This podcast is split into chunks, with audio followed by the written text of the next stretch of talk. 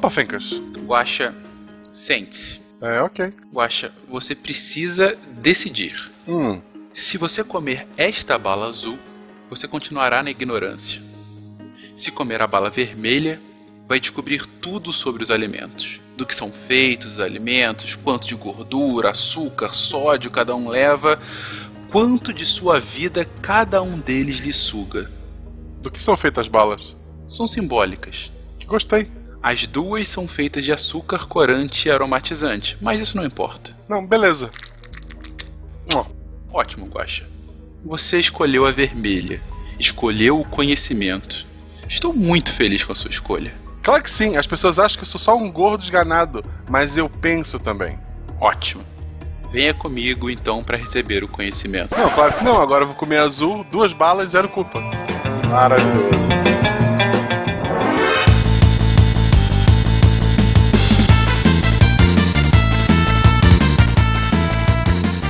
Pessoas, aqui é Fernando Malto Fencas, diretamente de São Paulo. E eu conheço uma certa esposa de um certo host que tem uma interessante teoria sobre o uso de aveia em sorvete para eliminar totalmente a caloria. Vamos ver se isso é verdade aqui hoje. Hã? Depois a gente elabora um pouco. É pior do que tu imagina. E aí, pessoal, aqui é o Werther de Vila Velha Espírito Santo.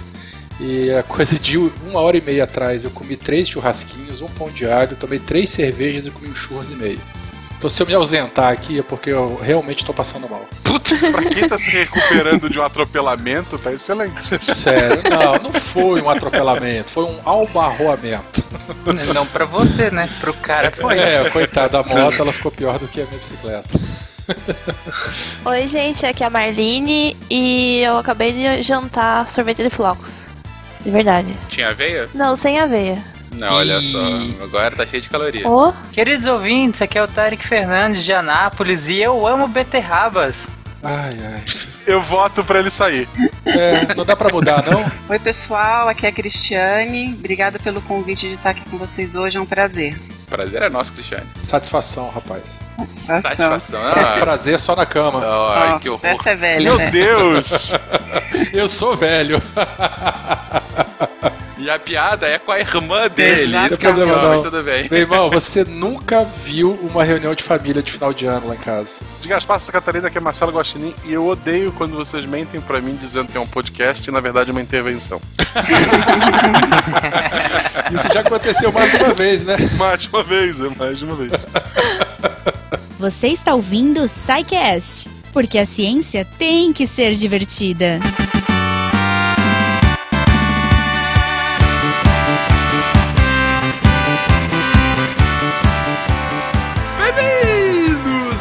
A sessão de recadilhos do SciCast.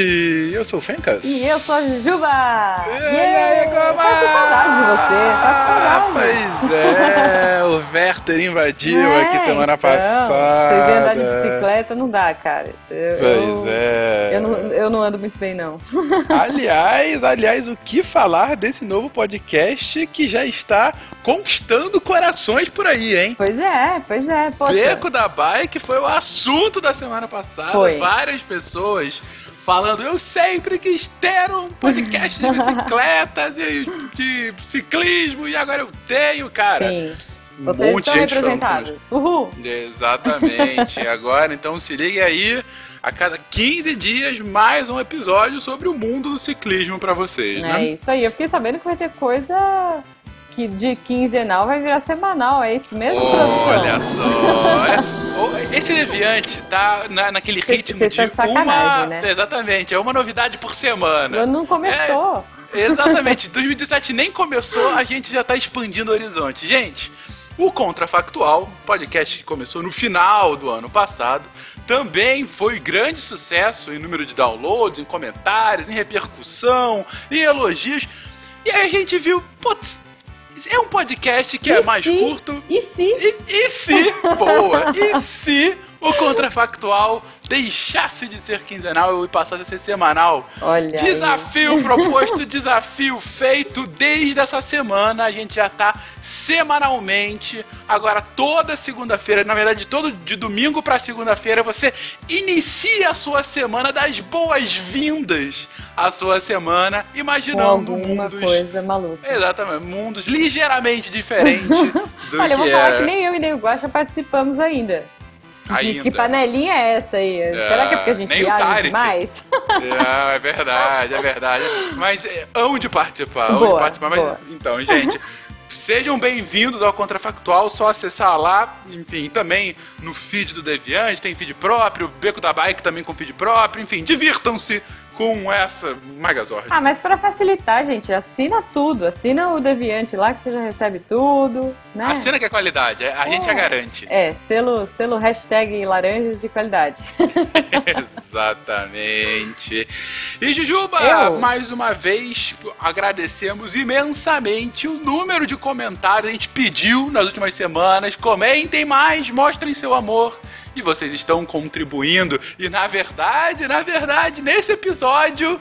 Há mais um motivo pra contribuir. Esperem até o final desse episódio. Pois Nem é. a Jujuba sabe, Não porque sei, ela não estava. sei. Eu tô, tô mega curiosa. Eu tô vendo vocês falando, comentando nos grupos e eu não sei o que é. Mas assim, sei lá, já tô indo comentar. Não Pois o que é, é, mas, olha. eu, mas eu quero. Ouso dizer, inclusive, que quebraremos o recorde, o famoso Olha recorde de Tarek Guacha como Elsa. Opa! Por um quero ver, motivo então. mais nobre ainda. Por favor, comentem lá. Ouçam até o final, depois comentem nesse justo, episódio. Justo. Então, lembrando, galera, se vocês quiserem entrar em contato com a gente, vocês podem mandar e-mail pro contato arroba sicast.com.br. Se você quiser uma coisa mais, fala que eu discuto, né? Mas, se você quiser quebrar as barreiras, quebrar os recordes, é, mostrar o seu amor, mostrar o seu engajamento aqui no SciCast, porque a gente quer ver isso, a gente quer ver esse, esse poder da ciência. A gente sobrevive de engajamento e amor. A gente é de uma plantinha, assim. Exatamente. Reguem. Reguem o deviante com seu engajamento Então e vocês amor. coloquem lá no post, lembrando que, putz, além do SciCast, além do Missangas, ale- Catim, além do Meia Sempre. Lua, além de Contrafactual, agora temos muitos comentários. Ainda temos sempre, semanalmente, vários artigos legais, várias matérias interessantes. Então, cara, não deixe de entrar no site pra dar uma olhada, porque tem muita coisa legal rolando. Sempre muita coisa de qualidade. E uma outra coisa que vai ter extrema qualidade, Ju, começando a partir agora do dia 31 até o dia 5 de fevereiro, a nossa querida Campus Party. 10 é anos isso de aí. Campus Quem for Party. campuseiro já começa 31. Quem for só, enfim, quem for visitar, né, e tudo mais, é no dia 1 do dia 1 ao dia 5. É isso aí, estaremos eu, Pena, Werther, Gabi, Felipe, Ronaldo E o grande e elenco. grande elenco, aprontando altas confusões e, enfim, fazendo roda de violão, curtindo com vocês. Vai ter é, workshop de rádio amadorismo com o Werther. Cara, passem lá, abracem a gente e vamos fazer muita bagunça nesse evento. Infelizmente, esse ano. Fencas, o Guaxa e o Tarek não vão, mas tudo bem. Agora, musiquinha triste. Chorem, é, triste. Coloquem aí nas redes sociais, marquem a Campos, falem, ah, por quê? Não Mas rolou. tudo bem, Mas tudo tudo bem, bem, estaremos lá representando, estaremos de laranja. Talvez eu vá de roxo, não sei, não sei. Olha só essa Jujuba querendo fazer um catinho ao vivo. Imagina, Ao imagina. vivo. Lançando produto, olha aí. Olha, olha esse Catinho! agora literalmente indo para o mundo capitalista, seus falando em miçangueiros de Araque. capitalista, Fencas, aproveitando rapidinho, quem quiser anunciar aqui no SciCast ou em qualquer outro podcast do Deviante e de outros podcasts, temos aí a Protons. Entre em contato com a gente, os e-mails estão aí no post. Não deixem de entrar em contato, faremos o melhor para a sua marca, empresa ou serviço. É isso aí. E lembrando também que o SciCast, toda essa miríade de podcasts do Deviante, só está aqui porque você, nobre patrono, apoia mensalmente essa iniciativa e por isso nós agradecemos, estamos dando aqui ó um beijo no seu coração. Se você quer também ganhar um beijo no coração e muitas outras recompensas, assine lá no PagSeguro, Cara. no Patreon, o patronato do O SciCast. Fencas chega com o tapa-olho e fala: Olá, você conhece a iniciativa SciCast? A iniciativa Deviante é mais A ampla iniciativa ainda. Deviante, é verdade. É, uma é voz verdade. meio grave. Olá. Você conhece a iniciativa Deviante. Ai, excelente, cara. Bom, então vamos pro episódio. Eu tô meio triste já. Eu tô Por vendo que que. tá? Cara, eu acabei de comer um, um chocolate e já tô me sentindo meio culpada, assim, não sei. Mitos cairão hoje. Yes! Exatamente. E, e- e a gente tá naquela dúvida, né? Inclusive, olha só, é, a gente recebeu um e-mail de uma pessoa sugerindo justamente esse tema. É, essa semana ele mandou e-mail. É, olha é que verdade. coincidência. É verdade. E- Duas, na verdade. Duas pessoas Duas? nas últimas duas semanas haviam sugerido esse tema. Olha aí, então perfeito. E aí ele pediu pra, pra falar se essa era a semana do ovo que faz bem ou do ovo que faz mal. Saberemos nos próximos minutos aqui no SciCast. Um beijo, vambora. gente!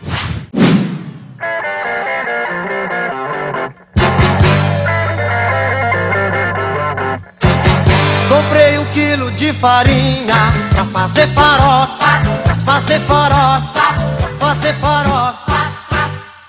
Comprei um quilo Galerinha, estamos aqui com esses queridões, na verdade, para fazer um formato um pouco diferente no SciCast dessa semana. Em geral, a gente pega um assunto e disseca ele. A gente disserta sobre algum tema, sobre algum fato histórico, sobre, enfim, alguma área específica. Mas há muito tempo o SciCast não promove, de fato, uma entrevista. E hoje a gente convidou aqui nossa ilustre Cristiane Crowley. A Cristiane ela é nutricionista graduada pela Unirio e pós-graduada em nutrição esportiva pela Gama Filho. Ela possui diversos cursos de aperfeiçoamento na área esportiva, atualmente está se especializando na nutrição comportamental. Atua como personal diet em São Paulo e luta pelo fim da mentalidade das dietas restritivas e impositivas por acreditar que elas causam ainda mais problemas de relacionamento entre os indivíduos e a comida. Ela é ainda criadora e responsável pela página no Facebook e Instagram Palavra da Nutricionista. Você não falou a coisa mais importante. O que? E ela é irmã do Werther? Claro, é minha irmã. Ah, ok. É... ok. Ok. Para uma entrevista com múltiplos entrevistadores sobre questões relacionadas à nutrição. Com um foco mais específico ainda em dietas. A gente preparou algumas perguntas e a gente também pediu para que alguns ouvintes mandassem perguntas, dúvidas, curiosidades que eles queriam que uma profissional de fato tirasse, porque a nutrição é uma área em que você tem muito pitaco, muitas certezas e muitas vezes as certezas são conflitantes entre si.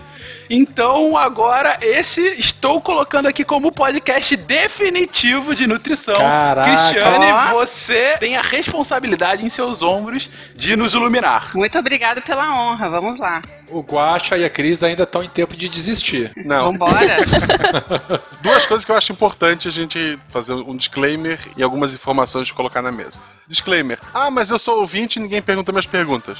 Foram quem é patrono do SciCast. A gente ama todo mundo igual, alguns mais iguais do que outros. Claro. Se der dinheiro pra gente, a gente ama mais ainda, né? Segundo ponto, são só informações. Na semana passada, o Werther agora tem um podcast, chamou a esposa do Fencas. Hoje, a gente tem um podcast com a irmã do Werther. Nepotismo? Não sei, tá acontecendo. Olha só, eu já falei que desde o momento em que o Beco entrou pra família Deviante, o início do segundo golpe já tinha começado. Já tá em andamento. Vai ser em família esse golpe. Abram os olhos. Vai ser em família e pior, eu vou ser atacado pela minha própria esposa. É essa isso aí, conclusão. fogo amigo. Ok, mas vamos lá, gente. Vamos começar então. Primeiro, e mais uma vez, Cristiane, brigadíssimo por entrar aqui nessa pequena loucura que é o SciCast, por ter aceitado tão gentilmente esse convite. Bom, e já para começar bem aqui. Cristiane, qual a diferença então entre uma nutricionista e um nutrólogo? Vamos lá, então. Nutrólogo é um profissional que prestou medicina e ele se especializou em nutrologia. Então, ele fez a especialização dele em nutrologia. Ele é um médico que ele pode prescrever medicamento, ele vai pedir os exames específicos e vai tratar da parte metabólica, enfim.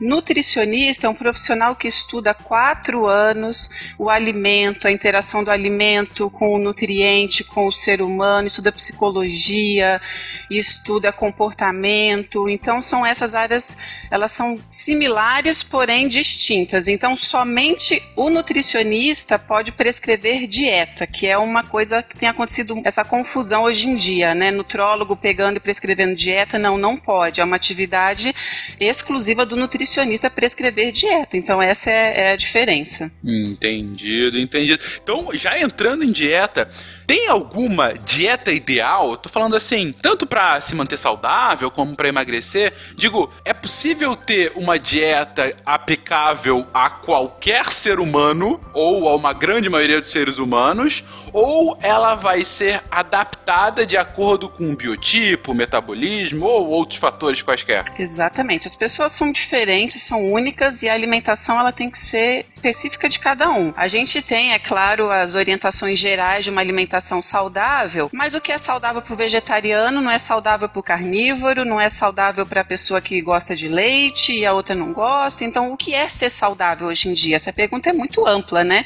Cada um vai dar o seu ponto de vista. A alimentação, ela tem que levar em consideração uma série de fatores. Então, a rotina da pessoa, quais são as preferências dela. Eu não posso ditar uma norma alimentar para uma pessoa que simplesmente não gosta daquilo.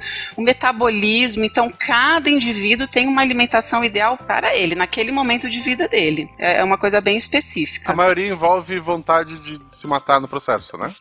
Depende. É que a dieta ela tá muito simulada hoje em dia com essa questão de privação, né? Quem faz dieta está privado, está restrito. E na verdade, o termo dieta significa a alimentação que o indivíduo tem durante o dia. Então ela tem essa conotação errônea hoje em dia, né? De privação.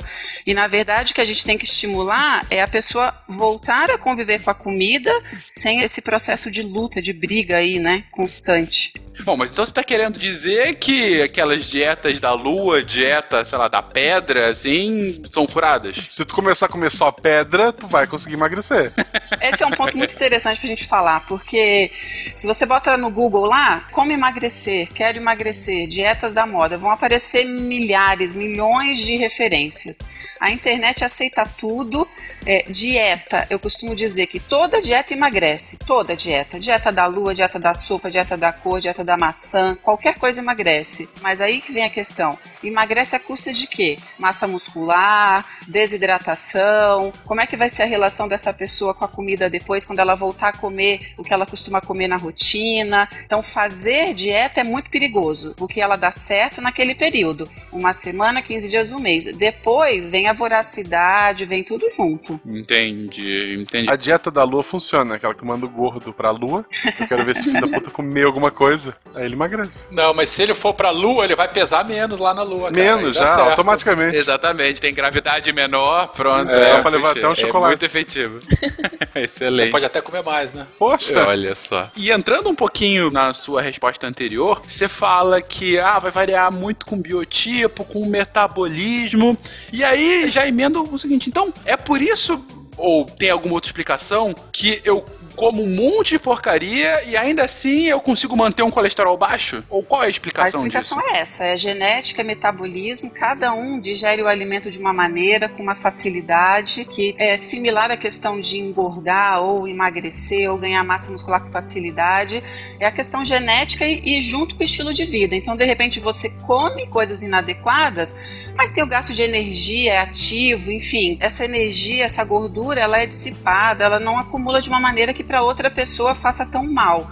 Então, realmente existe essa individualidade aí biológica. Essa é a resposta mesmo. Você comentou de individualidade biológica e poucos minutos atrás você mencionou também de internet, que a internet aceita tudo. Isso. Então, assim, a gente já parte do princípio que uma receita de internet não é igual para todas as pessoas. É, exatamente. Outra coisa que eu falo também, na internet tem todas as dietas, exceto uma, a sua, que ela tem que ser feita para você, com os seus horários, com os seus gostos, com os seus objetivos, com o seu gasto calórico, com as suas eventuais doenças que você tenha, medicamentos, interferências. Então, a internet hoje ela está muito perigosa, porque todo mundo se acha detentor do conhecimento, principalmente com a nutrição. Uhum. Então, todo mundo sabe sobre jejum, todo mundo sabe sobre dieta paleolítica, todo mundo sabe sobre aeróbio em jejum, e aí todo mundo começa a fazer indiscriminadamente e as consequências disso tudo. Então, a internet ela está muito perigosa hoje em dia nesse sentido. Essa pergunta, por sinal, é minha, porque é o meu caso. Eu facilmente sou o mais pesado de todos nessa chamada.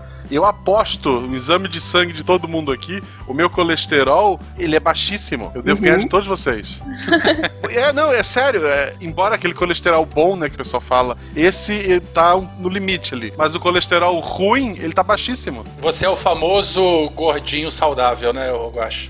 Isso. Pra não estender muito o tema e pular as perguntas, mas boa parte do colesterol é produzido no próprio organismo também, eu acho. Então, às vezes tem essa questão de produção interna do colesterol. A maior parte desse colesterol não é ingerida. É, hoje em dia, é só complementando, a gente entende que alimentos que antigamente a gente considerava que aumentavam o colesterol, então leite integral, queijo amarelo, essas gorduras saturadas, acreditava-se que elas contribuíam para o aumento do colesterol. Hoje sabe-se que não, que elas não contribuem para o aumento significativo do colesterol. Então as pessoas estão voltando a consumir leite integral, queijo amarelo, dentro do programa de alimentação de cada uma. É importante falar isso. A pessoa não vai sair comendo bacon, a gordura da picanha e achar que nada vai acontecer. Dentro de um cálculo existe essa possibilidade tranquilamente de voltar a consumir os alimentos com um pouco mais de gordura. A gente tem uma pergunta de um patrono, o Marcos Ferreira, querendo saber. É difícil a gente generalizar, né? Eu não sei como é que você conseguiria dar um, um norteamento nisso aí. Mas é melhor a gente comer mais de manhã cedo e diminuindo as porções ao longo do dia? Ou é melhor comer porções iguais, assim, várias vezes o dia? Nem isso dá pra generalizar ou a gente consegue ter algum padrão? Então, isso vai de cada um, porque você tem que entender a rotina da pessoa. Então, comer muito de manhã cedo, para quem seria isso? Para uma pessoa normal que acorda, vai trabalhar? Ou, por exemplo, casos, às vezes eu atendo músico, que músico vai dormir 5 horas da manhã, acorda uma hora da tarde, o café da manhã dele é aquele horário. Então, isso tem que ser avaliado. Se, por exemplo, um atleta que treina das 7 da noite às 11 horas da noite, ele vai chegar com muita fome, ele precisa repor as energias do treino, porque possivelmente ele vai ter outro treino no outro dia, e aí ele vai ter que comer bastante à noite. Então, não existe essa regra de comer muito de manhã e ir diminuindo. No geral, o que a gente fala é a refeição à noite tem que ser um pouco mais leve, porque quando a gente dorme, o metabolismo ele diminui bastante. Ele vai próximo do metabolismo basal ali. Agora, generalizando, né? E tem os casos específicos aí que eu citei antes para vocês. O Marcos Ferreira, ele perguntou o seguinte: para emagrecer, é melhor fazer o jejum intermitente ou comer de maneira regrada a cada três horas? Então, é- aí é a questão do jejum intermitente, ele é uma nova teoria aí que os profissionais têm utilizado como uma ferramenta de emagrecimento, como uma salvação. Então, periodicamente aparece alguma coisa na nutrição para salvar quem quer emagrecer achando que a culpa é de determinado método, enfim. Jejum intermitente, ele não é dieta, ele não é um plano de alimentação, pelo contrário, ele é uma restrição de alimentação. Então a pessoa ali, ela simplesmente vai parar de comer e quais serão as consequências disso daí no futuro? Então ele passa por um período ficando 8, 12, 14 horas, 20 horas sem comer e aí como é que vai ser a relação dessa pessoa? Então eu particularmente sou absolutamente contra o jejum intermitente, só falando a minha opinião, tá? Porque eu acho que ele é um desserviço para a relação com a alimentação. Agora, pessoas que usam têm um acompanhamento de nutricionistas específicos. Deveriam ter, pelo é, menos, né? deveriam É. ter. E eles fazem o protocolo lá de tantas horas, tantos dias. Algumas pessoas relatam que diminui massa muscular devido a muito tempo em jejum. Outras relatam que a perda de gordura é muito boa. Então eu acho uma coisa muito arriscada. Eu não indico, eu não prescrevo e eu não apoio o jejum intermitente. Comer a cada três horas era uma teoria muito usada até um tempo atrás como uma questão de aumentar o metabolismo, fazer o corpo gastar mais caloria. Isso a gente não usa mais hoje em dia. A gente respeita a pessoa. Se ela tem fome, ela vai falar com o nutricionista, o nutricionista vai colocar alguma coisa num horário específico. Se ela não tem fome, a gente aguarda a próxima refeição, remaneja os nutrientes. Não existe falar que isso emagrece mais ou aquilo emagrece mais. Falo também, a dieta que dá certo a dieta você consegue fazer. Então isso tudo tem que ser conversado. Mas só para o pessoal entender que não existe um método milagroso, um alimento milagroso. Isso aí é uma coisa que a gente tem que desmistificar um pouco. Isso é típica matéria de capa de revista, né? Descobrimos Isso. que a romã é o novo alimento milagroso. É pior que a capa de revista, porque eu tava comentando esses dias no Twitter que a minha ideia para esse ano era aumentar a caminhada que eu tava caminhando e cortar refrigerante. Já desisti de cortar o refrigerante, é a vida, a gente tem que escolher uma pra abraçar. Mas tô caminhando 6km todo dia, tô feliz. Então, Ótimo. dois ouvintes vieram falar comigo com a mesma ideia dessa do jejum, né? Do Uhum. não sei o que intermitente ali. E um deles, assim, amo vocês, ouvintes, desculpa, mas eu não fui com a ideia. Era um vídeo no YouTube ensinando a fazer. Ou seja, não é mais uma nutricionista, é uma pessoa no YouTube, que eu não sei a formação dela, que tá ensinando pra gurizada assim: olha, fique, sei lá, 48 horas sem. Come- Era um negócio assim, começava com poucas Nossa, horas mas- e no final tu tava 48 horas sem comer. Isso é muito perigoso. Sem acompanhamento nenhum, imagina? Teve um caso famoso, aqui, eu acho que ano passado, de um casal aí de web celebridades aí que começaram a postar um monte de vídeo de internet, fazendo propaganda de corpo sarado e tal.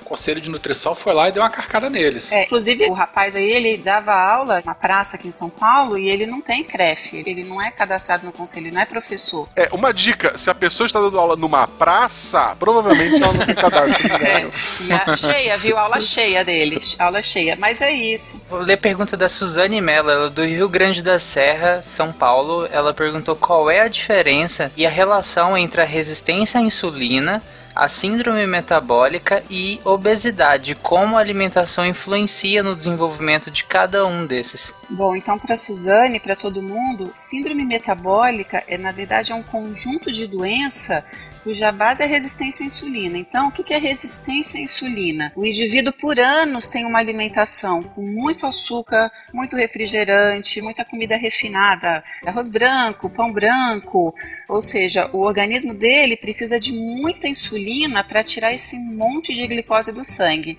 E aí uma hora isso vai começar a dar problema. E aí surge obesidade, pressão alta, a glicemia que a gente fala, a glicose dele fica alterada, podendo desenvolver o diabetes. Ele tem alteração de triglicérides, que triglicérides é uma gordura, mas também tem relação com o excesso de consumo de açúcar.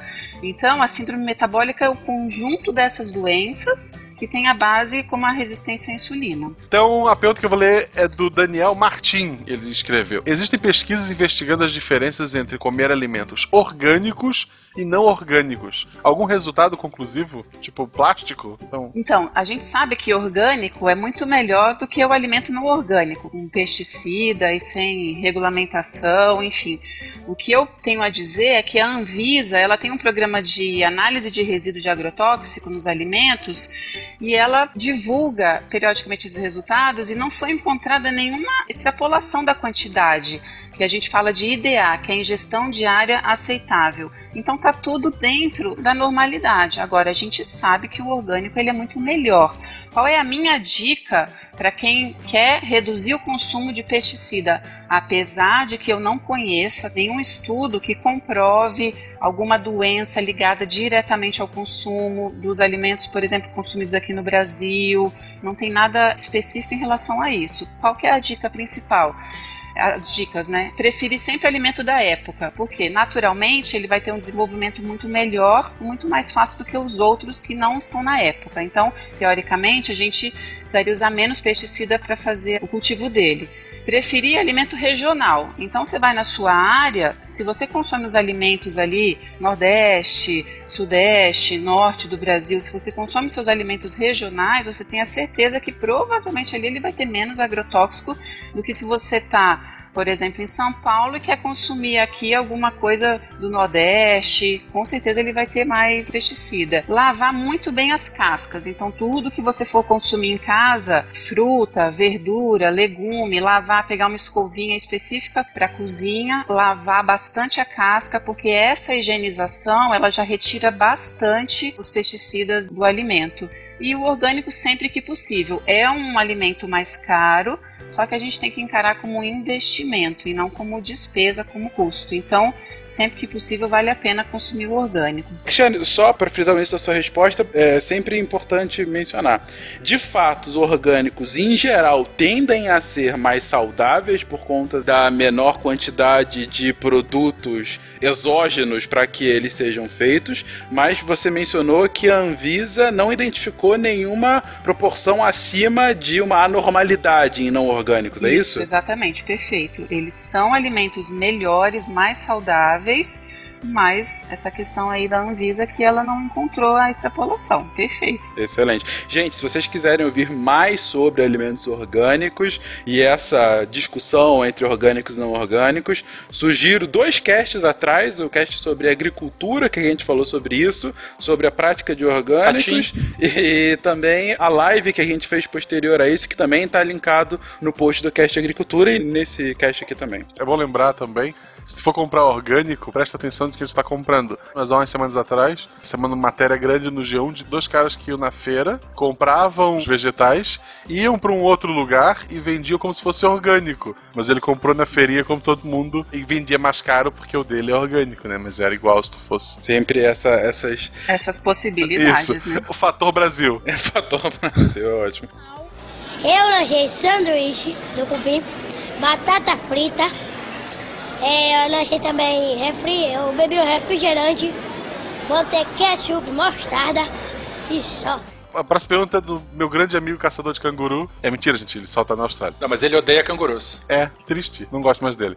Ele perguntou: a dieta paleolítica ou as dietas super ricas em proteínas podem causar complicações renais e no fígado? Tem como evitar mantendo a dieta? E isso também junta ali com a pergunta do Rafael Marques. Ele perguntou: queria ouvir a opinião de uma nutricionista sobre a dieta paleo e as alterações metabólicas que dizem alcançar com ela. Redução de liberação de insulina, diminuição da resistência a ela, aumento do catabolismo lipídico. E três ali, a melhora de lipidograma. A dieta paleolítica, na verdade, ela surgiu como um estilo de vida, que as pessoas elas priorizam os alimentos minimamente processados, que é o que está em moda falar hoje em dia, comida de verdade. O que é comida de verdade? Comida minimamente processada.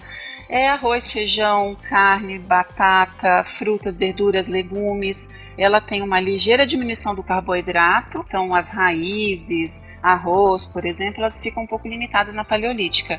E carne, frango. Mas o arroz que você compra lá, ele é minimamente processado. Por que, que o pessoal não come tanto? Eu moro em Gaspar, é plantação de arroz para todo lado. Eu posso escolher no pé e comer. Então, isso foi uma teoria que eles aplicaram, né? Se você pergunta a minha opinião, eu não sou a favor de mais uma dieta surgindo como a salvadora da solução da obesidade. Mas, assim, a ideia paleolítica ela é interessante. Eu não aplico, eu não indico. Mas ela é interessante porque você tira barrinha de cereal, você tira suquinho em pó, você tira biscoito, bolacha, essas coisas industrializadas e você vai comer comida de verdade. Então. Tira a felicidade da pessoa, né? É, a alegria de viver. Se eu não me engano, eles preferem o pão verdadeiramente integral do que aquele pão branco, farinhas brancas, né?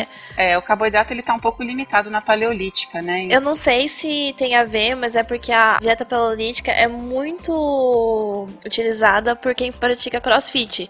Então eles optaram por uma low carb ou uma dieta assim, mais proteica, né? Com mais proteína, por causa dos resultados, né? É uma vertente da dieta do pessoal da academia, né? É, que tá tudo junto e misturado. É. Hoje em dia as pessoas acabam misturando low carb com zero carboidrato, com dieta cetogênica, com dieta paleolítica, então tá tudo muito misturado. Agora, se a gente pensa na dieta paleolítica, então a pessoa comendo alimentos naturais, vindos da natureza, sem o processamento, diminuindo o carboidrato refinado, igual eu citei anteriormente, açúcar, o arroz branco, que ele é refinado, então eventualmente comer o arroz integral, com certeza ela vai diminuir a ingestão de carboidrato, ela vai diminuir a liberação de insulina, consequentemente ele está fazendo esse tratamento aí para evitar a resistência à insulina. O açúcar de beterraba também não serve, né? Também é ruim nesse tipo aí, nessa abordagem. É ruim em qualquer sentido. Qualquer açúcar, ele tem o aumento, ele dá o pico de insulina, né? O pico de glicose. Mesmo de beterraba. Beterraba, o açúcar mascavo, açúcar demerara, açúcar orgânico, todos eles geram esse pico de insulina.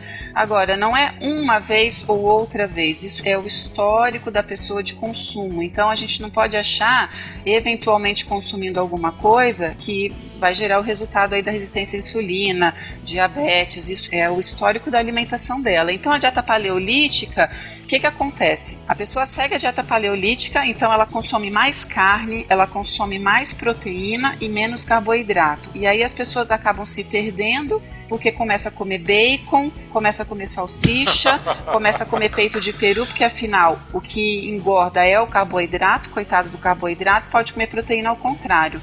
Então é um conflito aí de informação que as pessoas estão completamente perdidas. Então o paleolítico está comendo peito de peru, que é completamente processado, aí ele fala que a culpa de engordar é do carboidrato, mas se a gente pensa na teoria da dieta paleolítica, ela traz benefícios, porque ela diminui os processados ela diminui o carboidrato refinado. Então, todos esses benefícios aí que o Rafael falou, eles realmente acontecem. Uhum.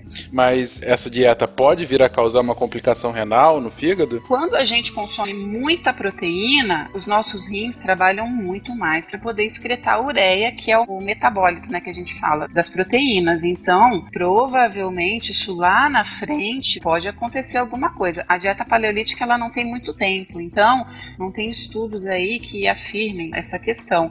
Agora, se a gente pensa todo o excesso, ele vai gerar algum dano ao organismo. O excesso de açúcar pode gerar diabetes, o excesso de proteína ele pode gerar danos. Não tem nada comprovado. Inclusive a proteína de scoopzinho de whey protein, né? Se a pessoa absorve muito, também vai ter problema no futuro. É, esse uso indiscriminado aí de qualquer coisa, então, ah, agora liberou, ok, pode consumir gordura saturada, vai comer um monte de besteira aí. Não, na verdade não, precisa ter equilíbrio, então qualquer excesso ele vai gerar algum tipo de dano. E continuar a pergunta do Julian, se tem como evitar os problemas renais no fígado, mesmo que a pessoa opte por ter uma dieta rica em proteína? Na verdade, é um risco que ele corre. Se ele optou por esse consumo de alto de proteína, proteína, em função dessa dieta que ele está seguindo, ele vai ter esses riscos e ele vai ter que correr esses riscos. Não existe nada que eu fale assim, olha, consuma à vontade a proteína e faça isso daqui que você vai minimizar o dano que vai ter no seu fígado e no seu rim. Não existe esse milagre, esse alimento protetor ou esse remédio ou algum método capaz de fazer isso. É um risco que ele corre. Mas ele pode minimizar esse risco desde que ele faça essa dieta com acompanhamento de nutricionista e com seus exames clínicos laboratoriais de costume, né? Era nesse ponto que eu queria chegar. A gente precisa fazer a avaliação dele, ver se ele tem alguma doença prévia, precisa ver o peso, a atividade física, o histórico para saber o gramas por quilo de proteína que ele pode ingerir. Se ele não gosta de carboidrato, a gente bota o mínimo porque é uma questão que ele não gosta. É uma opção dele, a gente precisa se adequar. Agora, precisa entender se ele quer consumir só proteína porque ele quer emagrecer ou porque é uma ideologia. Agora, tudo vai ser calculado baseado em quanto ele pesa, quanto ele tem de músculo, quanto ele tem de massa magra no corpo. Isso tudo é específico. Então, o ideal é o acompanhamento individual aí nesse caso. E isso vale tanto para dieta paleolítica como práticas, para Duncan, para todas que são baseadas em só proteínas, né? Eu marquei aqui, ó, redução de liberação de insulina e diminuição da resistência a ela. Você mencionou isso, Cris, mas o que, que é esse problema? O que, que uma diminuição à resistência à insulina pode ocasionar no corpo de uma pessoa? De que maneira a dieta paleolítica vai ajudar na diminuição da resistência à insulina, na liberação de insulina? Dieta paleolítica tem pouco carboidrato, tem pouco alimento processado, ela vai fazer com que o organismo precise de pouca insulina para fazer a digestão ali da glicose, porque afinal a pessoa está ingerindo pouca glicose. Se não há liberação da insulina, você não vai saturar o pâncreas para ele ficar liberando insulina toda hora para tirar aquela glicose ali, para levar a glicose para a célula. Então, dessa maneira, isso é bom. Isso é bom se a gente pensa na questão de evitar diabetes, controlar a obesidade. Isso é uma boa estratégia. Então a dieta paleolítica é uma boa estratégia, mas precisa entender se a pessoa está na paleolítica porque ela gosta da ideologia, porque ela acha que é uma dieta milagrosa, porque o amigo fez ou porque realmente ela se enquadra naquele estilo de vida ali. A paleolítica ela dá para ser feita. A questão é a quantidade de carboidrato é muito pequena, então precisa ver o nível de atividade física da pessoa. Quem consome pouco carboidrato tende a ficar mais irritado, porque o carboidrato ajuda na liberação de serotonina, então traz um bom humor, consumo de carboidrato. Quando a gente fala carboidrato, eu não penso em arroz branco, eu não penso em pão francês toda hora, todo dia, cinco por dia. Eu penso na batata, purê de batata, macarrão, arroz integral, mandioca, inhame, é, mandioquinha, coisas boas, carboidratos bons que a gente fala, e não somente carboidrato vindo do açúcar mesmo. Tá, e você falou muito de carboidrato e, novamente, né, nessa questão de modinha, de pouco tempo para cá surgiram as tais dietas low carb. Por que, que essas dietas ficaram tão famosas assim? E o que, que tem de certo e o que, que tem de errado nesse tipo de abordagem alimentar? A low carb ficou famosa porque a indústria do emagrecimento sempre precisa buscar algum vilão.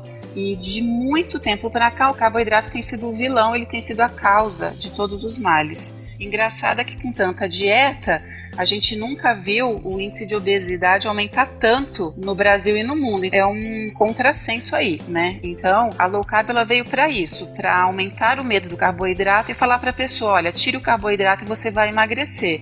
Novamente, eu pego uma pessoa que toma 3 litros de refrigerante por dia, 4 litros de refrigerante por dia, ela consome carboidrato? Sim, muito, mas é o açúcar.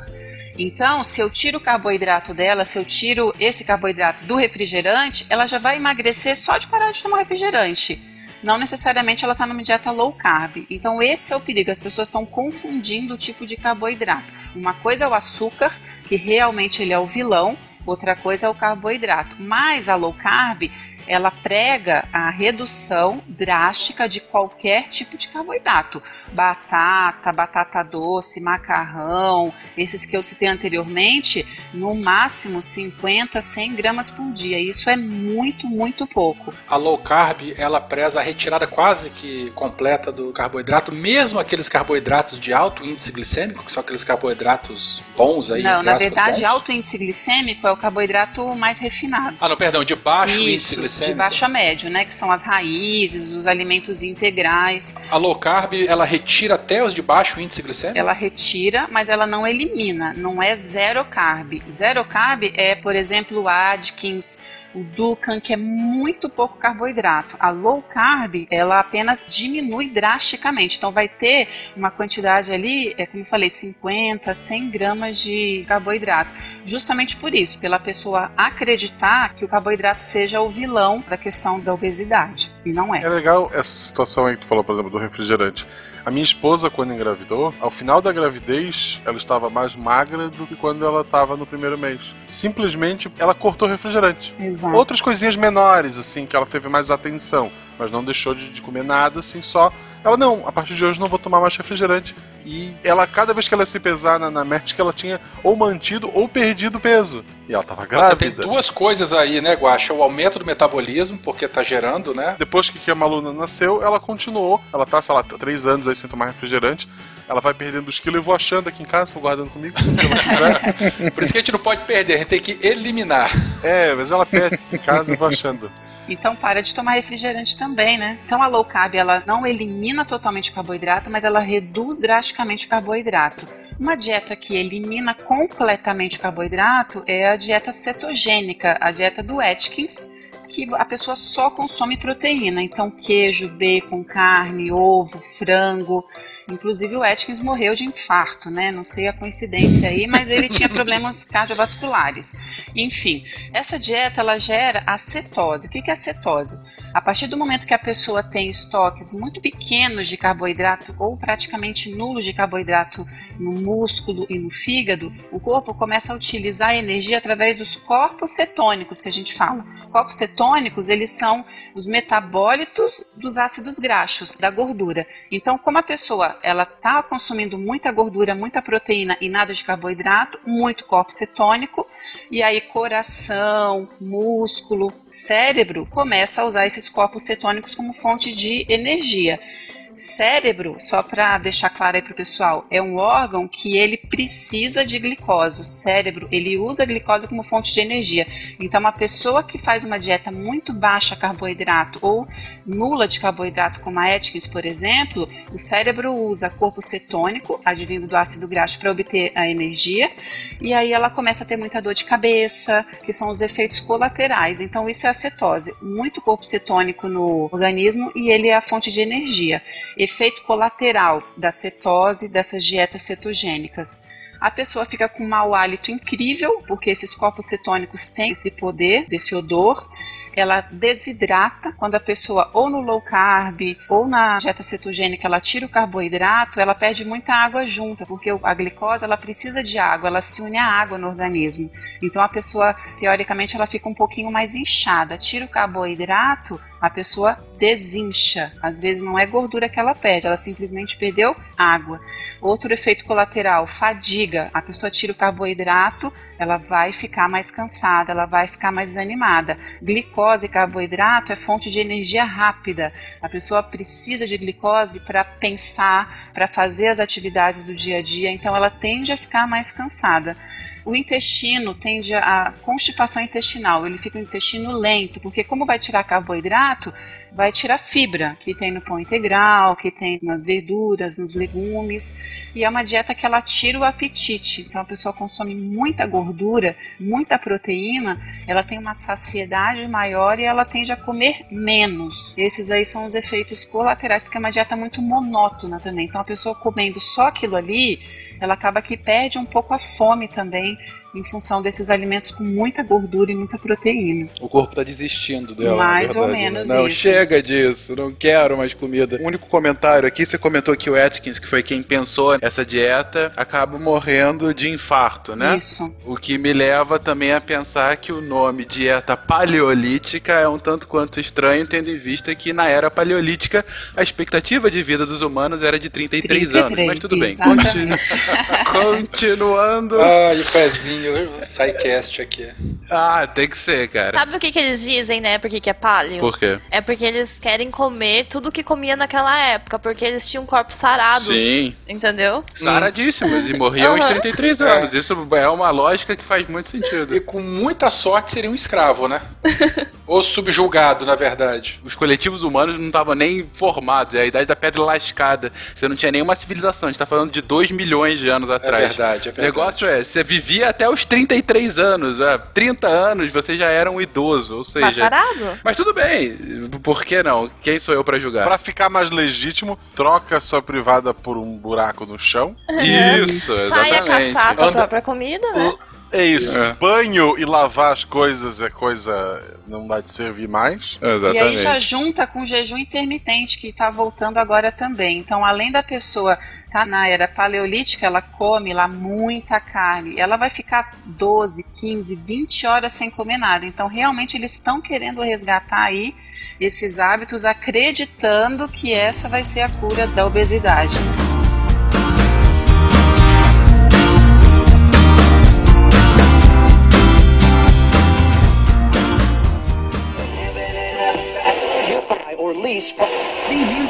2.0. Monetize conteúdo em áudio, anuncie, ouça, presencie o nascimento de um mundo feito de som. cloudradio.com.br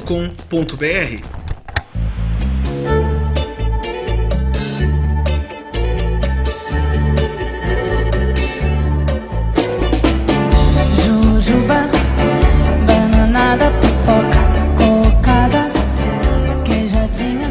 Fala-se muito, hoje em dia, da tal dieta mediterrânea. Por que que as pessoas acham que ela é a melhor dieta que existe no sentido de se manter uma vida saudável? É ou não é? E se sim, por quê? Então, a minha opinião, uma coisa é a minha opinião, outra coisa é a opinião de cada pessoa. Então, como eu falei inicialmente, se você perguntar para o paleolítico, ele vai achar que a dieta que ele faz é melhor, o low carb vai achar que a dieta que ele faz é melhor, o vegetariano vai ter certeza que a dieta que ele faz é melhor, Vai, vai. né? A minha opinião em relação Eu à dieta gostei da ênfase. A minha opinião em relação à dieta mediterrânea é a seguinte: o que, que ela é baseada? Gordura boa, então, azeite, castanhas, as oleaginosas que a gente fala, peixe, carne branca, fruta, vegetal. Na verdade, não existe a melhor dieta. Não existe. Existe a dieta que você consegue fazer e o equilíbrio que você consegue atingir, levando em consideração o erro que você cometia. Dá para entender mais ou menos assim quando eu falo? Porque você tem que pensar como era a alimentação da pessoa. Então, quando as pessoas me perguntam como eu faço para emagrecer, a primeira coisa que eu falo para elas pensarem é: por que que você engordou? Me conta dos hábitos aí que você adquiriu para ter feito você engordar. Então, por isso não existe uma dieta ideal. Agora, voltando à Mediterrânea, ela é uma dieta excelente, porque ela é uma dieta equilibrada. Se a gente voltar naquele assunto inicial, ela é uma dieta saudável, ela é uma dieta é, equilibrada do ponto de vista nutricional. Porque é peixe, cereal, pão e azeite? Peixe, carne branca, fruta, azeite, gorduras boas, né? Ela não exclui leite, ela não exclui derivados, então queijo, iogurte, ela não exclui carboidrato. Então cereais, arroz integral, pão caseiro integral, por exemplo, tá na dieta mediterrânea. Camarão, camarão pode? Ah, provavelmente deve estar lá no meio, né, dos crustáceos, dos peixes, deve incluir, assim, não sei te dizer se tá escrito na, na dieta mediterrânea, É, é, mas... pro, é pro amigo. Na minha, não. É pro amigo. Não, na minha não. Eu tento seguir mais ou menos a dieta mediterrânea, mas sem camarão. Mas é um gosto, né, Tarek? Não, o Tarek é alérgico a, E a alérgico. camarão. É isso, é aí que entra a individualidade. Então, ela é uma ótima dieta, e principalmente também porque ela não tem industrializados, né? São os alimentos aí o mais naturais possível. Não é só o Tarek que é alérgico, na verdade ele quase morreu comendo camarão. É aquela coisa, né? Ele testa comendo, aí quase morre, né? Exato, exato. Ele comeu, ele deu a primeira garfada, ele sentiu a garganta coçar. Tava fechando na realidade, né? Isso, ele lembrou de experiências passadas e disse: Hum, acho que eu tenho alergia a camarão. O que ele fez? Ele terminou o prato, de não sobrar nada, nada. Ele pediu licença e foi pra lá. Era num evento que a gente tava. Ele foi lá pra parte que tava o pessoal dando atendimento. Tipo, semi-morte, Foi né? assim mesmo. É, Exatamente. ele viu: tem uma enfermeira ali, eu posso comer. Aí foi. O contexto é: um, eu tenho conhecimentos médicos. Dois, tem 15 metros de mim tinha um centro médico. Carteirada! Ah, Olha então você só comeu carteira. já sabendo que ia Esse passar. é o mal. contexto. É, é. Esse é o contexto e eu nunca tinha tido uma reação alérgica tão forte, assim. Eu já tava desconfiado, porque antes eu tinha tido uma leve, mas Isso. não, Ele, ele foi cobaia, ele foi cobaia dele mesmo. Como será ter Foi. uma alergia? Ele foi lá comer. mas nada melhor do que um lugar com um centro médico E perto. até agora o Tarek não descobriu qual é meu ponto fraco, qual é a minha alergia. Tá eu Saquete sei, eu já falei pra ele. Então, assim, ó, a primeira pergunta é: o que é menos pior? Eu sei que não é bom, é o que é menos pior. Aquela Coca-Cola com o rótulo verde, que tem stevia no lugar de açúcar. Stevia. Stevia. Tá? Essa pode deixar errado. Coca-Cola zero, Coca-Cola Diet ou suco industrializado? Tenho certeza que essa pergunta tá esperando uma resposta pra você se agarrar com unhas e dentes na minha resposta e ter um embasamento pra poder dizer que alguém liberou refrigerante. Tô certa ou tô correta? Tô com elas todas aqui na minha frente já esperando. Na verdade, o que, que eu posso dizer pra vocês? Assim, refrigerante, a gente não considera alimento, a gente considera um produto alimentício, porque de alimento e nutriente ele não tem nada. Do ponto de vista da É, composição, não, pera lá, pera lá. Ele tem 2,5% de suco. o, a Coca-Cola? Não, a, a Fanta e o Ah. de limão. O suco tem 100%, por que É. Então, assim, se a gente pega todos os refrigerantes do ponto de vista do açúcar, a quantidade de açúcar, todos têm a mesma quantidade de açúcar. O de stevia vai ter um pouco menos aí, que foi até a jogada da indústria para poder taxá-lo como teoricamente saudável. Mas qual que é o problema maior do refrigerante? É a composição dele. Então, o que, que é básico de refrigerante? Corante caramelo, potencialmente cancerígeno. Ácido fosfórico, que ele é um ácido utilizado na fabricação, por exemplo, vocês terem ideia, de vidro e tinta. Então, a indústria vidraceira e tinturaria, elas vão usar o ácido fosfórico. Então, é um produto que ele não agrega absolutamente nada na saúde de ninguém. Eu falo que refrigerante tem que ser prazer. Então, você gosta, você vai eleger um dia da semana, algum evento especial, vai tomar um refrigerante, mas não achando que aquilo ali ou vai te trazer benefício, ou que não tem problema, ou vai deixar dois litros de refrigerante na porta da geladeira ali, toda hora que passa pega um copinho.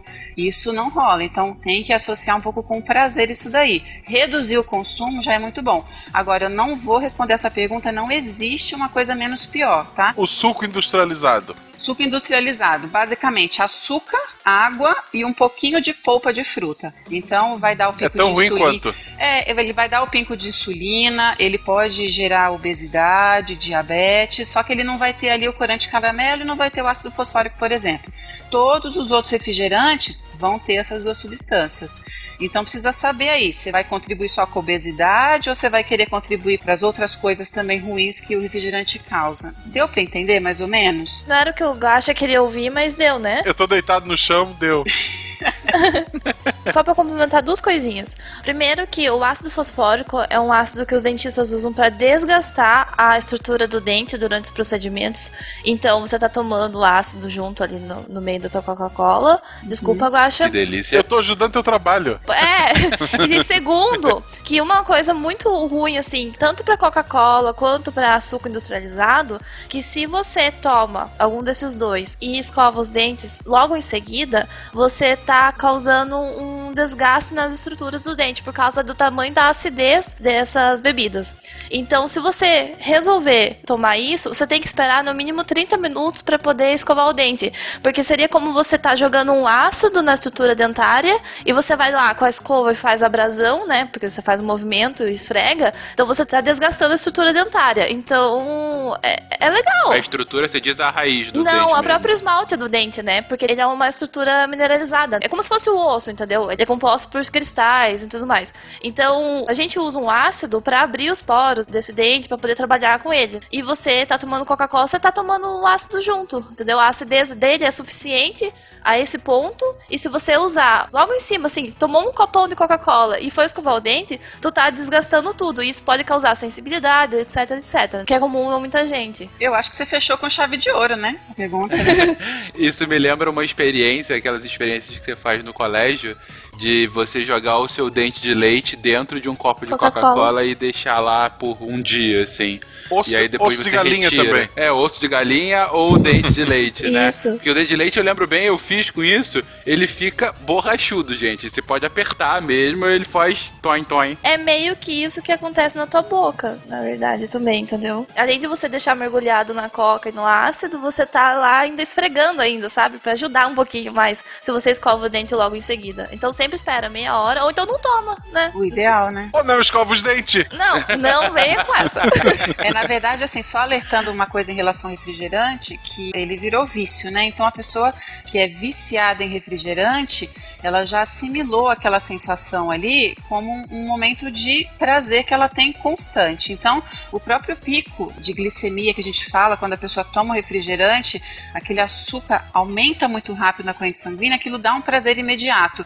Só que aí logo a insulina, ela é secretada, aquele açúcar cai. Aí a pessoa precisa de novo, aí ela toma de novo, aí aquilo cai. Então é um ciclo vicioso e no início a pessoa entra nesse vício do refrigerante ou no vício do açúcar. Então realmente é uma coisa que precisa tomar bastante cuidado. Tem que evitar, tem que excluir de alguma maneira. Consome muito, tenta reduzir a quantidade, mas refrigerante realmente é uma coisa que não tem como eu dizer qual é o menos pior. Não existe essa resposta, tá? Para essa pergunta aí. Nesse exato momento, o SciCast fecha suas portas para qualquer patrocínio vindouro da Coca e da Ambev. Não, vem, eu tô aqui. Eu tô aqui. Vai pro Missangas. Missangas eu aceito, manda. Queria falar só pra finalizar que a gente falou do aspecto dentário, do aspecto também nutricional e a questão neurológica do açúcar. O excesso de consumo de açúcar, e principalmente pelas bebidas açucaradas, que é o que você tem maior disponibilidade de açúcar rápido, altera até a sua biota intestinal. E alterando sua biota intestinal, altera como o seu corpo interpreta os nutrientes dos alimentos. Então, quando você excede a quantidade de açúcar cronicamente, o seu corpo passa a interpretar o valor nutricional de, de alguns alimentos de maneira afetada. Então, seu cérebro interpreta alimentos saudáveis como sendo menos interessantes nutricionalmente para você. E por isso que você se sente, às vezes, desestimulado a consumir esse tipo de alimento. Isso, ótimo. Beleza, que beleza. Mas só pra voltar aqui ao início da resposta da Cristiane, pra deixar claro, gente, ela está dizendo que nutricionalmente não faz sentido, não tem o menos pior, todos são ruins, mas ao mesmo tempo ela não diz pare de consumir, ela fala consuma de acordo com o seu prazer. É um ponto assim. Se você acha que pode consumir e ah, te dá prazer, ok. Mas arque com as consequências. Foi um ponto que eu. Acho que o principal que eu entendi da sua resposta, Cristiane. Isso. É porque é o ponto de, básico de, de todas as dietas, toda a reeducação alimentar, né? Tristeza emagrece. Depende, se você ficar triste com um pote de sorvete no colo vendo filme, não vai rolar emagrecimento, não. E se eu botar aveia, como é que é por cima do. É, pois é, eu tô querendo saber até agora essa receita milagreira. Posteriormente, posteriormente falamos sobre isso. Vamos mudar um pouco de assunto agora. Esses shakes feitos para emagrecer, daquela marca famosa que age como pirâmide, que parece uma pirâmide, que cheira como pirâmide, mas com certeza uma pirâmide funciona, né? Aqueles shakes emagrecedores que são substitutos de refeições. Eles funcionam, se eles funcionam, como eles funcionam, se não, por que eles funcionam, né? Porque eles não funcionam. E outra dúvida, aproveitando, é: eles realmente têm os nutrientes que eles jogam na tua cara que eles dizem ter? Bom, para começar aí essa pergunta, eu vou responder que essa empresa aí da pirâmide foi multada em 200 milhões de dólares por prática enganosa dos consumidores. Eita. Então é uma coisinha aí para se pensar, tá? Ingrediente, ele tem coisas boas e coisas ruins, como todo alimento industrializado. É que o shake ele é altamente industrializado, né? Então você vai ter muito corante artificial, vai ter espessante, vai ter aromatizante, todos os antes que a gente fala. E isso tem efeito deletério, vai fazer mal para o organismo. É um shake muito caro, então não justifica a pessoa achar que é o salvador ali para ela precisar emagrecer. Gente, bate leite com fruta, com aveia, que você tem um shake maravilhoso. Você pode pegar e. Não. Hã? A ideia é que o preço é alto porque daí tu não vai ter dinheiro pra comer. É, aí emagrece, né? Aí tu emagrece porque a carteira tá vazia. De repente, né? Então, assim, bate o leite, faz uma vitamina para tomar no café da manhã. O que, que acontece com essa empresa? Eles têm uma divulgação muito grande, é um produto extremamente caro, mas ele não é um produto saudável. Você não está estimulando bons hábitos de alimentação. Você está simplesmente falando com a pessoa: olha, não coma arroz, feijão, carne, legumes e verduras e bate esse shake milagroso aqui que eu estou te dando, que você vai emagrecer e você vai estar saudável. Não, ele não é saudável. Ele não estimula bons hábitos de alimentação. A gente não pode depositar a esperança em cima de um produto ou outro, tá? Eu não indico, eu não aconselho e eu não aprovo esse tipo de produto. Quem não conhece não sabe, mas não existe loja desse shake. Mas existem espaços, porque a Anvisa não libera que tenha uma loja, uma porta na rua ou num shopping com o nome dessa marca e tudo mais. São sempre os lugares escondidos. É espaço saudável, né? Espaço vida saudável. E muita gente assim, ah, mas eu conheço fulano que emagreceu. É, né, o cara cortou uma refeição, cortou, sei lá, refrigerante, parou de comer não sei o que. É óbvio que ele Ficou emagreceu. É, ficou pobre. É, aí volta naquele assunto que a gente falou, toda dieta vai emagrecer, toda restrição, ela vai causar o emagrecimento, mas a custa de quê, né? Como é que vai ser essa pessoa? Ela vai substituir duas refeições para o resto da vida? Então, assim, é uma coisa muito complicada essa questão de emagrecimento saudável. Precisa pensar bastante aí em relação a essas escolhas. Por um bom tempo durante a faculdade, por falta de tempo, eu almoçava num espaço desse que ficava na frente da faculdade. Não era, ai meu Deus, vou emagrecer tomando o shake da pirâmide, mas assim, era mais por falta de tempo pra eu ter tempo de comer uma coisa. E eu não, eu não gosto de comer arroz e feijão. Então, por falta de ir num restaurante e tudo mais, eu acabava tomando. E quando eu parei de tomar e voltei, adicionei uma refeição no lugar do almoço, eu engordei. Mesmo mantendo a dieta no- nas outras refeições, por eu ter adicionado o prato de comida, por ele ter um valor calórico maior, eu acabei engordando depois parar de tomar esse shake da, da pirâmide, entendeu? Mas aí a gente não pode assegurar que seja né, o shake que você tirou. Na verdade, tem que ver aí essa questão de estilo de vida, se não mudou alguma coisa, alguma atividade física. Porque se você pensa em termos calóricos, o shake vai fornecer, vamos supor, 150 calorias mais ou menos na porção. Se você pega uma refeição equilibrada, com todos os grupos alimentares, de uma quantidade média para uma mulher, aí vamos pensar em 400 calorias, será realmente que essas 250 calorias de diferença foram responsáveis pelo seu aumento de peso? Então, é, precisa avaliar uma coisa mais ampla do que só essa troca aí, entendeu? Aham. Ainda sobre o shake, eu tenho um amigo que tá por aqui, que ele tinha uma receita que ele tomava esse shake com leite condensado. Achando que ia ficar saudável. Não sei, por que tu fazia isso, Tarek? Meu Deus, me entrega assim. Posso falar uma coisa? É gostoso o negócio, sabe por quê? Porque eu tomava e ele era versão tipo sorvete. Quem que não quer tomar um sorvete no almoço, gente? Por favor. Mas é gostoso o negócio mesmo. Era basicamente por isso que minha mãe tinha um restaurante na época e ela tinha duas salas no prédio que era. E uma das salas era restaurante e a outra era um espaço vida saudável. E aí, então eu almoçava e depois de sobremesa eu ia lá no espaço vida saudável, pegava o shake de morango e batia com leite condensado. Eu não tava interessado nas propriedades nem nada disso, eu só queria uma coisa que era gostosa. Tarek queria ingressar ao aquele esquema que não é uma pirâmide. Pode falar, Tarek, que Ah, não, você quis um até, dia. até porque, Com certeza. como eu falei antes, a tristeza emagrece e o Tarek é uma pessoa triste por natureza. Ele não precisava disso. É verdade. Tá, é olha bom. só, a gente tá falando de dieta pra emagrecer, dieta pra emagrecer, dieta pra emagrecer. O cast inteiro nós estamos falando disso. Óbvio que se emagrece controlando a alimentação, mas a gente não pode esquecer que o emagrecimento ele vai ser muito mais eficiente controlando a alimentação e fazendo exercício físico, né? Sem dúvida. Olha o jabá vindo. Olha quem tá falando. A pessoa pedala É. 200 quilômetros num dia, né? E tá fazendo a propaganda. Mas eu sou fã do Isso. Werther, assim, a minha opinião é a seguinte: emagrecer, como a gente já falou, emagrece, qualquer dieta emagrece. Agora a chave da questão é como permanecer magro depois que você emagreceu. E para a pessoa permanecer magra, ela tem que ou aumentar a massa muscular ou ela tem que permanecer com a massa muscular que ela estava, porque o músculo ele é um órgão ativo, ele gasta caloria ali. O músculo está em constante atividade. Então permanecer magro que é a questão. Senão o efeito sanfona vem com qualquer dieta.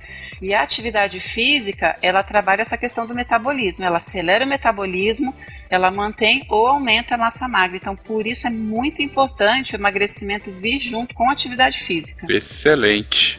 Tarek, agora uma das perguntas mais importantes e decisivas desse cast é sua. Vou fazer a pergunta da Marina Oshima, que é a nossa patrona também. Ela perguntou: afinal, ovo em excesso faz mal à saúde? Essa pergunta, quando ela me mandou o e-mail, ela colocou um contextozinho porque ela falou que a ciência um dia diz que ovo faz bem, outro dia diz que ovo faz mal e aumenta o colesterol. Não, na verdade não aumenta. Ela e por ela gostar, né, ela faz ou não mal? É por isso que eu não confio na ciência. Olha É, só. Na verdade, a ciência da nutrição é uma coisa muito dinâmica e é exatamente isso. Se você me perguntasse isso há cinco anos, a gente tinha um pouco de restrição de ovo, não exageradamente, mas dia sim, dia não, talvez, em relação à manteiga, em relação ao leite integral, que são as gorduras saturadas. Hoje, a ciência provou que a gordura do ovo não aumenta o colesterol. Então, o ovo não faz mal para o aumento do colesterol, não faz mal para a saúde em geral.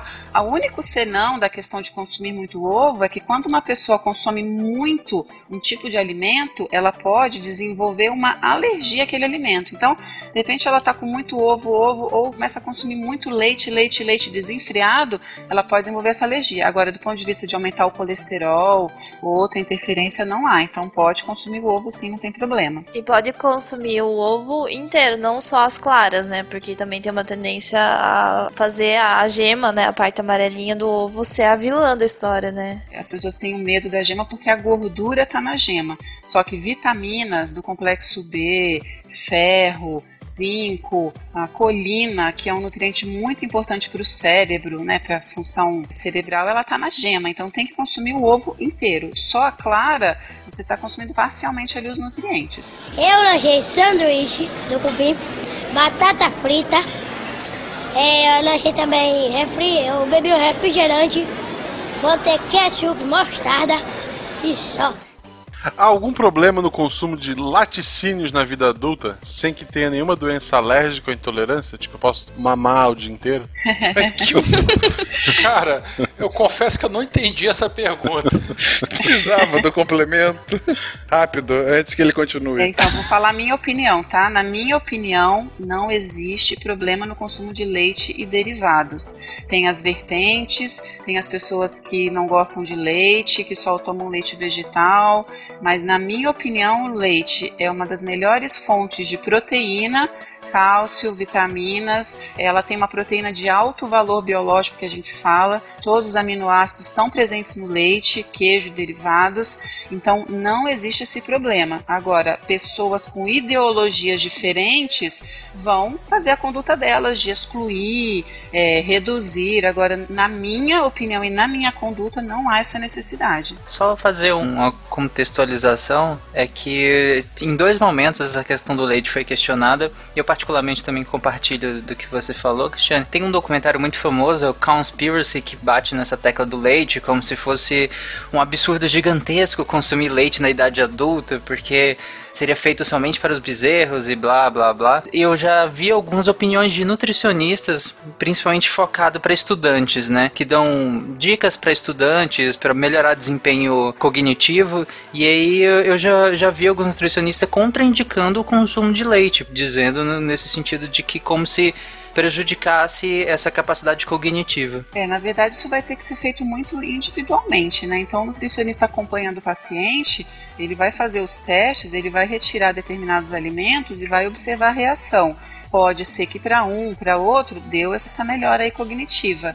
Agora, não podemos generalizar, tá? Então, a pessoa não gosta de leite, eu não vou falar para ela, você tem que consumir que o leite é um alimento milagroso. Não. Ok, vamos respeitar. Se a pessoa gosta, eu não vou tirar falando que ele é um alimento inflamatório, que ele é um alimento que é danoso à saúde. Não, não é, tá? E em relação ao bezerro, a indústria não dá leite para animal adulto porque leite é mais caro. Então, é, alimenta com ração ou alimenta com mato. Sai muito mais barato do que você ficar dando leite. Essa é a explicação geral aí para essa questão de leite para bezerro apenas. Eu acho que atualmente muita gente está se autodiagnosticando intolerante ou alérgico à lactose. Só uma questão, a alergia não é a lactose, é a proteína. É intolerância à lactose. Mas é aí que tá. Minha dúvida também bate nisso daí.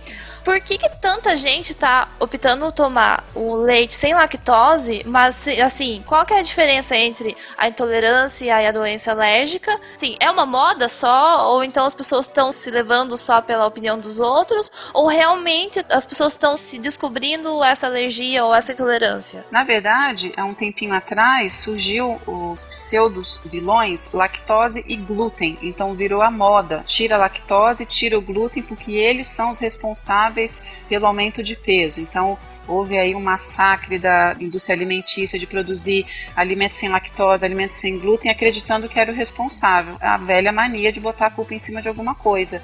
E as pessoas começaram a consumir demais os produtos sem esses dois nutrientes achando que eles seriam os responsáveis. E a intolerância à lactose, ela é específica, ela tem que ser estudada, você faz testes, você faz exames.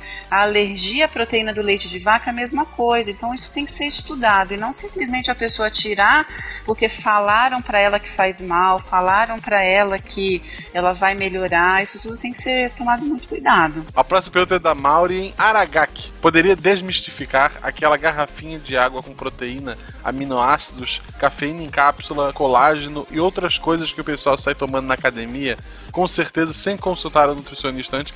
Colágeno é gelatina sem gosto, não é? Isso, exatamente. Isso. Só que mais É. caro em cápsula. É, e que não serve pra nada, porque na hora que ela for digerida, ela não tem os aminoácidos essenciais para formar uma proteína de qualidade no corpo, entendeu? Então não adianta nada.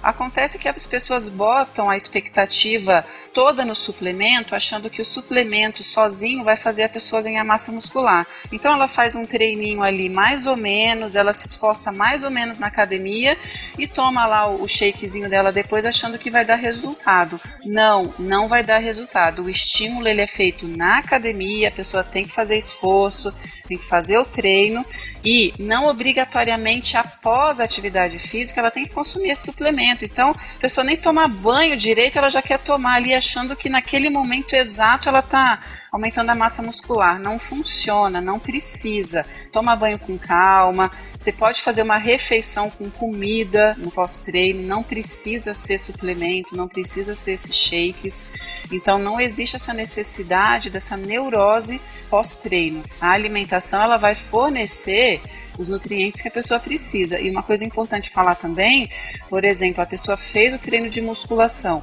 Não é durante o treino de musculação que está havendo aumento de massa muscular.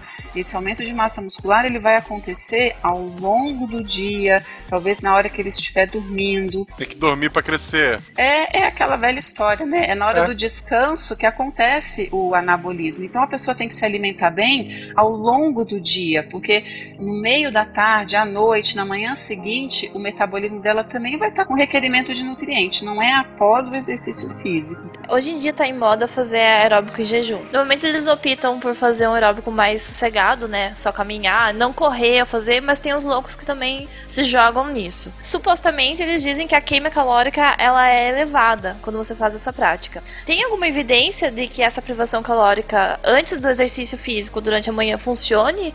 E qual que é o risco que essa atividade pode trazer? Então, a, a própria pergunta já está falando. Aeróbio jejum é uma moda, então surgiu-se essa teoria aí, achando que a pessoa não vai se alimentar de manhã cedo, vai fazer atividade física, ela vai gastar somente a gordura ali. Seria lindo e maravilhoso se o corpo entendesse isso, né? Só que como é que é a alimentação dessa pessoa? Ela foi no fast food na noite anterior, comeu batata frita, refrigerante, hambúrguer, dormiu. Ah, não, vou fazer aeróbio em jejum porque eu vou metabolizar somente a gordura. Ou a pessoa está em low carb, zero carb, não está consumindo carboidrato, ela vai fazer atividade em jejum, vai metabolizar mais gordura, então precisa saber como é que está sendo a alimentação dessa pessoa, tá? Não é relativamente significante o aumento de gasto de gordura, tá? Durante a atividade em jejum. Na verdade, quando você está em jejum, você precisa metabolizar glicogênio que está no músculo, você precisa de glicose, o corpo vai acabar abrindo mão um pouco de aminoácido que tem na massa muscular, então ele acaba gastando tudo. Não é certeza e não é garantia desse aumento de gasto de gordura aí, tá? Então a pessoa ficou a noite inteira sem comer nada. Vamos supor, jantou 8 horas da noite, foi fazer atividade no outro dia 8 horas da manhã, 12 horas sem alimentação. Se ela for fazer alguma atividade, ela pode se sentir mal, ela pode ter alguma queda de pressão, a glicemia dela já vai estar tá ali meio no limite, então a gente não recomenda, tá? Eu, então falando da minha conduta, eu não recomendo prática em jejum. A pessoa pode ter menos disposição, porque como ela vai estar tá com os níveis de nutrientes mais baixos, o rendimento dela vai cair.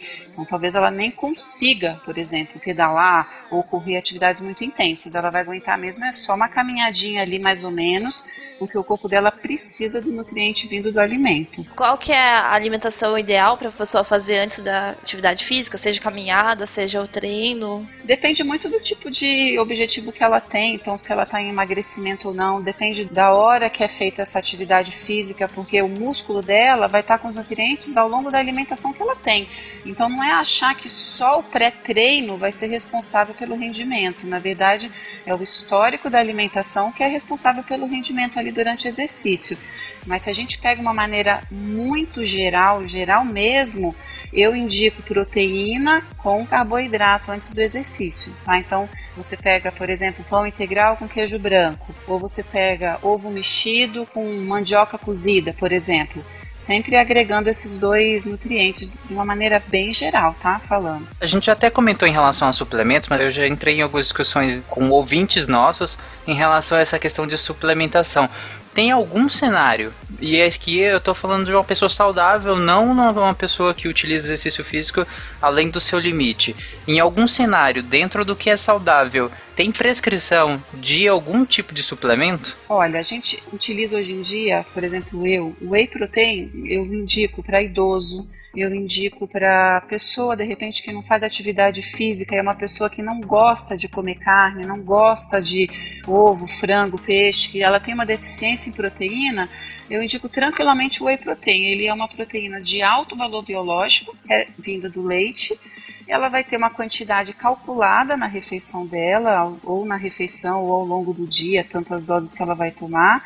Não tem problema nenhum, desde que seja prescrito ali dentro do esquema dela. Então, para uma pessoa saudável, com atividade moderada, o whey protein não tem problema, tá? Então, mesmo uma pessoa com restrição alimentar, por exemplo, os vegetarianos ou veganos, ainda é possível ser saudável sem suplemento? Absolutamente, com certeza. Eu vou fazer a minha pergunta que o, o Tarek vetou ela e eu vou fazer mesmo assim. Meu Deus. Eu quero saber o seguinte: as pessoas tristes, elas têm tendência a comer beterraba ou é a beterraba que deixa as pessoas ficarem tristes? Olha, nunca ouvi Deus falar sobre isso, nunca li nada a respeito sobre isso. Não sei te dizer. Posso pesquisar, mas eu nunca ouvi falar. Coitada, Cristiano tá boiando. Não, não, não, não gasta seu tempo com isso A não. gente Cris. manda um objeto de estudo pra ti. Nossa, quem come beterraba ou quem não come beterraba? É o Tarek come beterraba e é triste. Tarek, mais do que comendo beterraba, ele advoga pela beterraba no mundo, entendeu? Então, assim. o Tarek já tentou fritar a beterraba. De tanto que ele ama beterraba? Exatamente. Aham. É. Isso. Eu advogo por uma alimentação saudável sem uso industrializado. Frita. Só isso. E a beterraba como carro-chefe, porque eu acredito que seja um alimento muito gostoso. Mas lá. pode ser o brócolis, couve-flor, vagem. Não, ele acredita. Você viu o que, que ele falou? Ele acredita. Ele não tem certeza. Ele acredita que a beterraba. fé- ele tem é fé, fé- é fé que a beterraba é gostosa. Exatamente. Eu falo eu acredito porque como entusiastas da ciência, a gente pode vir a comprovar coisas contrárias à medida que aparecem novos dados. Eu, eu vou provar a contrária, tu vai ver. Eu quero saber qual é a treta da aveia com sorvete. É o seguinte, era uma teoria bastante interessante da minha querida esposa, que ela sempre falava que a aveia, ela ajudava a limpar o organismo. Em determinado momento, ela falando que inclusive ela ajudava a diminuir o consumo de calorias. Só que assim, eu ouvi aquilo, eu falava, isso simplesmente não faz sentido. Até que em um determinado momento ela jogou a aveia no sorvete pra dar um crack, na verdade, né? Assim, não foi nem pra isso. E aí eu falei, não, a sua teoria é que se você jogar mais aveia do que sorvete, em determinado momento você vai ter calorias negativas, é isso mesmo? E desde então eu espalho pro mundo essa teoria porque eu acho brilhante. Coitada, ela não merece isso. Vamos lá, então. É, eu vou explicar a parte nutricional da aveia, que pode ser um- uma linha de raciocínio até interessante que ela, que ela te falou aí, que ela tá usando. Olha só, ela é um gênio e tu não sabia. Ele é um gênio E eu você não tá ela. valorizando Vamos lá. É, isso. o final não foi muito feliz, mas o início foi bem interessante. A aveia ela é um carboidrato e ela tem fibra solúvel. A fibra solúvel ela diminui a absorção, diminui o tempo de absorção da glicose. Então, quando ela jogou a lá a aveia no sorvete, o sorvete tem o carboidrato, ele tem o açúcar. Então, ela acreditou que a fibra da aveia ia fazer com que esse açúcar não fosse. Esse foi o único equívoco. Ela achou que a fibra não ia absorver. Ela absorve, só que mais lentamente do que uma combinação onde não tem essa fibra solúvel. Entendi. Então ela ajuda, mas ela nunca vai deixar com a Não a existe, caloria é, não existe esse, esse alimento que quebre ou anule a caloria. Mais ou menos aquela história de pingar um limãozinho em cima da pururuca, achando que vai diluir a gordura. Não Sim, existe. sim, sim. Eu já tava colocando aveia dentro do refrigerante, tá com funil aqui. Né?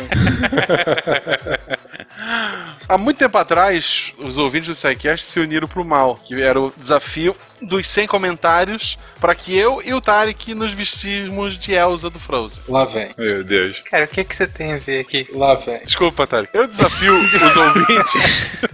Eu evito falar disso.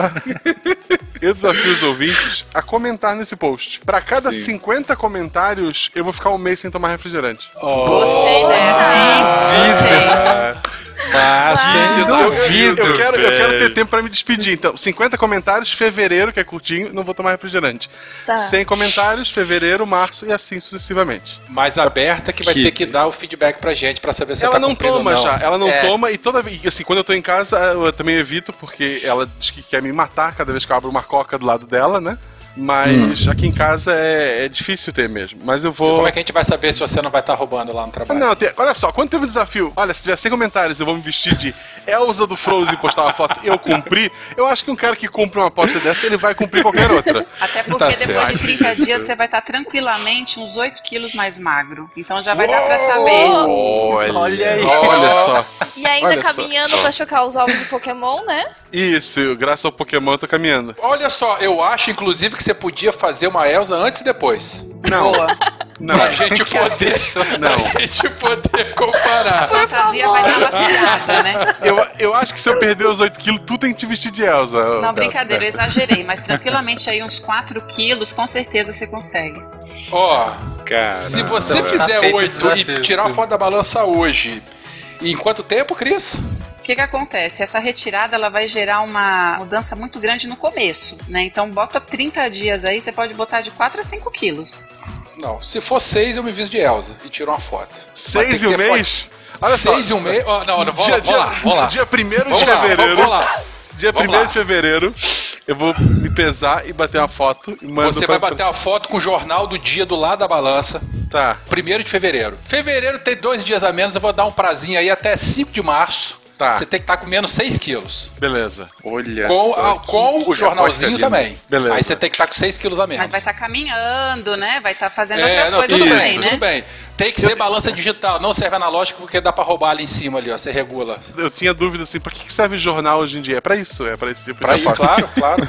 É. Se você for isso, pedir resgate pra alguém pra comprovar que ela tá viva, você tira a foto dela com o jornal. Exatamente. Temos um acordo? Fechou. Pra startar, tem que ter no mínimo 50 comentários no post. Tá. Ainda vale depois, a cada 50 comentários nesse post, é um mês a partir de 1 de fevereiro. Mas como diria o Fecas, no mínimo 50 é uma condição sine qua non pra eu me vestir de Elsa até o dia 5 de março. E o Guaxa tem que ter menos 6 quilos. Beleza. Deixar para termos claros aqui para os ouvintes, são duas apostas complementares. Aposta não. Primeiro é um compromisso do Guaxa que a cada 50 comentários ele vai ficar um mês sem tomar refrigerante. Ad eterno, né? Se tiver 150 chegar a comentários. mil, Já, já tô tá arrependido, mas vamos. 20 meses. Pô, beleza. E o segundo ponto é que, caso o primeiro seja alcançado, Werther desafiou o Guaxa que, caso o Guaxa até o dia 5 de março perca 6 quilos, comprovado com uma foto do lado do jornal, é, ele como se fosse um- uma pessoa sendo resgatada, né, querendo resgate de um sequestro. Mas tem que ter a foto do primeiro dia também e A depois do dia fo- 5 de foto no março. primeiro, a foto no último. Se no dia 5 de março tiver 6 quilos a menos, o Werther se veste de Elsa e eu não sei por que a gente tá com esse fetiche de Elsa, mas tudo bem. Quem É sou eu pra certo, julgar? rapaz. É porque deu certo Quem sou eu começo. pra jogar? Bom, mas nos dirigindo então aqui no final, gente, eu tenho uma pergunta que eu acho muito interessante pra ser feita. Pelo seguinte, a gente tá aqui com uma especialista, a gente tá aqui com um- uma pessoa da nutrição. Que é uma especialista em alimentos. Cristiane, desculpe a indiscrição, mas você cresceu onde, Cristiane? Em que estado? Espírito Santo, Vila Velha, Espírito Santo. No Espírito Santo. Ah, que já me sei. diz ainda, é ainda melhor pra eu Ai, perguntar. não. A gente colocou no início do cast que esse era o cast definitivo sobre nutrição. A gente tá aqui como especialista de nutrição, que é uma especialista em alimentos Ela também. não é especialista em gastronomia, ela é especialista em alimento, mas, eu já sei qual é a em resposta dela. alimentos, em alimentos. Então eu pergunto pra você, Cristiane, e essa vai ser a resposta definitiva pra essa pergunta. Cristiane, é biscoito ou é bolacha? Bom, então. Porra, eu creio que você ia perguntar se a muqueca é baiana ou capixaba, porra. Não, eu vou responder o seguinte: até 2005 era biscoito, de 2005 pra agora é bolacha. Porque eu tô em São Ah, Paulo, muito é bom. bolacha. Eu não posso falar biscoito aqui, então já acostumei com bolacha. Você vai perder cliente se você falar que é biscoito, né? É verdade. Eles não vão entender, porque eu vou falar biscoito, aí ele vai achar que é polvilho, então eu preciso falar bolacha. É um negócio meio doido.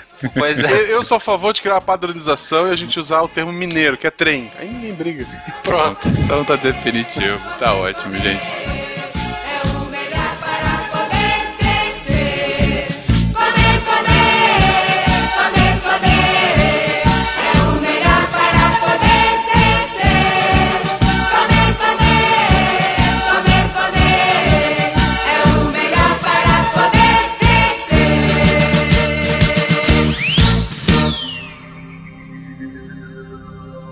Se a ciência não for divertida, tem alguma coisa errada. Tem que ser divertida. A coisa mais divertida que tem é a ciência.